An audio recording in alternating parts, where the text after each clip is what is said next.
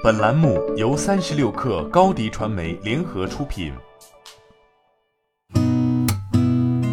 八点一刻，听互联网圈的新鲜事儿。今天是二零二零年十一月十三号，星期五。您好，我是金盛。首先来关注昨天发布第三季度财报的公司，拼多多昨天发布三季度业绩报告。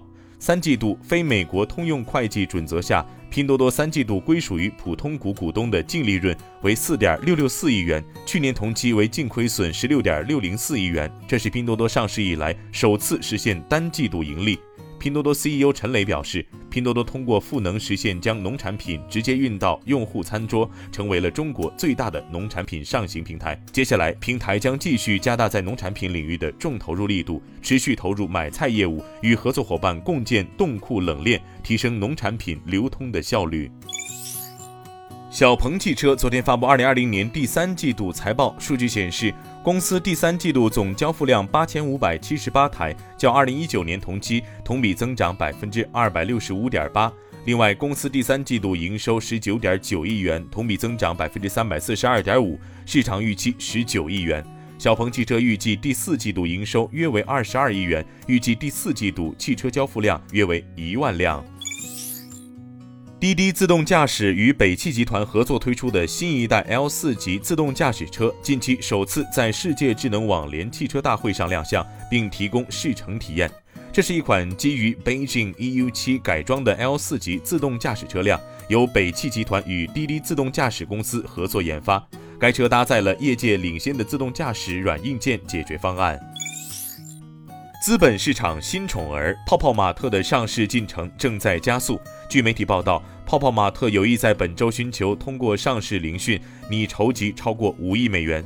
早在今年六月份，泡泡玛特就向香港联交所递交了 IPO 招股书。五个多月过去了，泡泡玛特的上市之路终于有了新的进展。如今再次冲击上市，泡泡玛特已凭借盲盒实现翻身。招股书显示，泡泡玛特的市占率达到百分之八点五，是目前中国最大的潮流玩具品牌。二零一八年至二零一九年，泡泡玛特的营收增速甚至超过了百分之两百。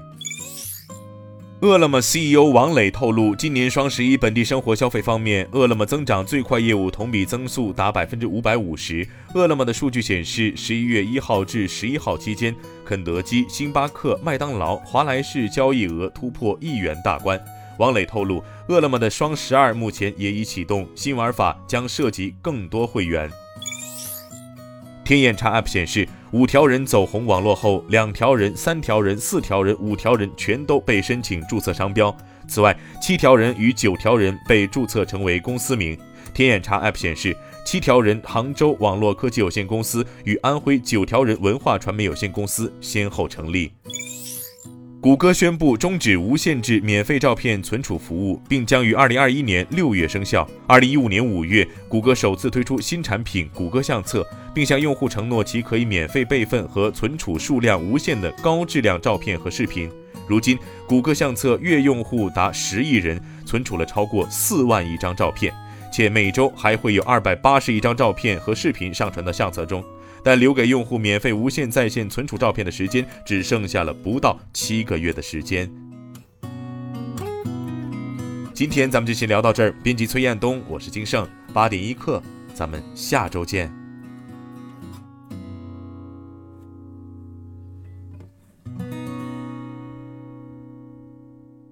欢迎加入三十六氪官方社群，添加微信 baby 三十六氪 b a b y 三六 k r。